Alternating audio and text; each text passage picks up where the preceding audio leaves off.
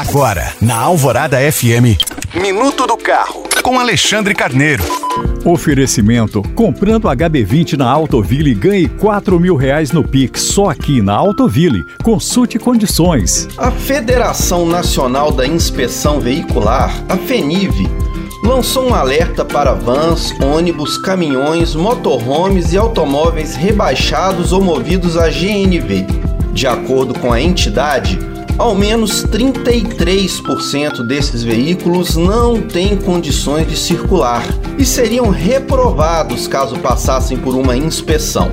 De acordo com o levantamento da FENIV, que toma como base dados extraídos de empresas de inspeção veicular de todo o país, os problemas mais comuns envolvem os itens de sinalização, como faróis e lanternas.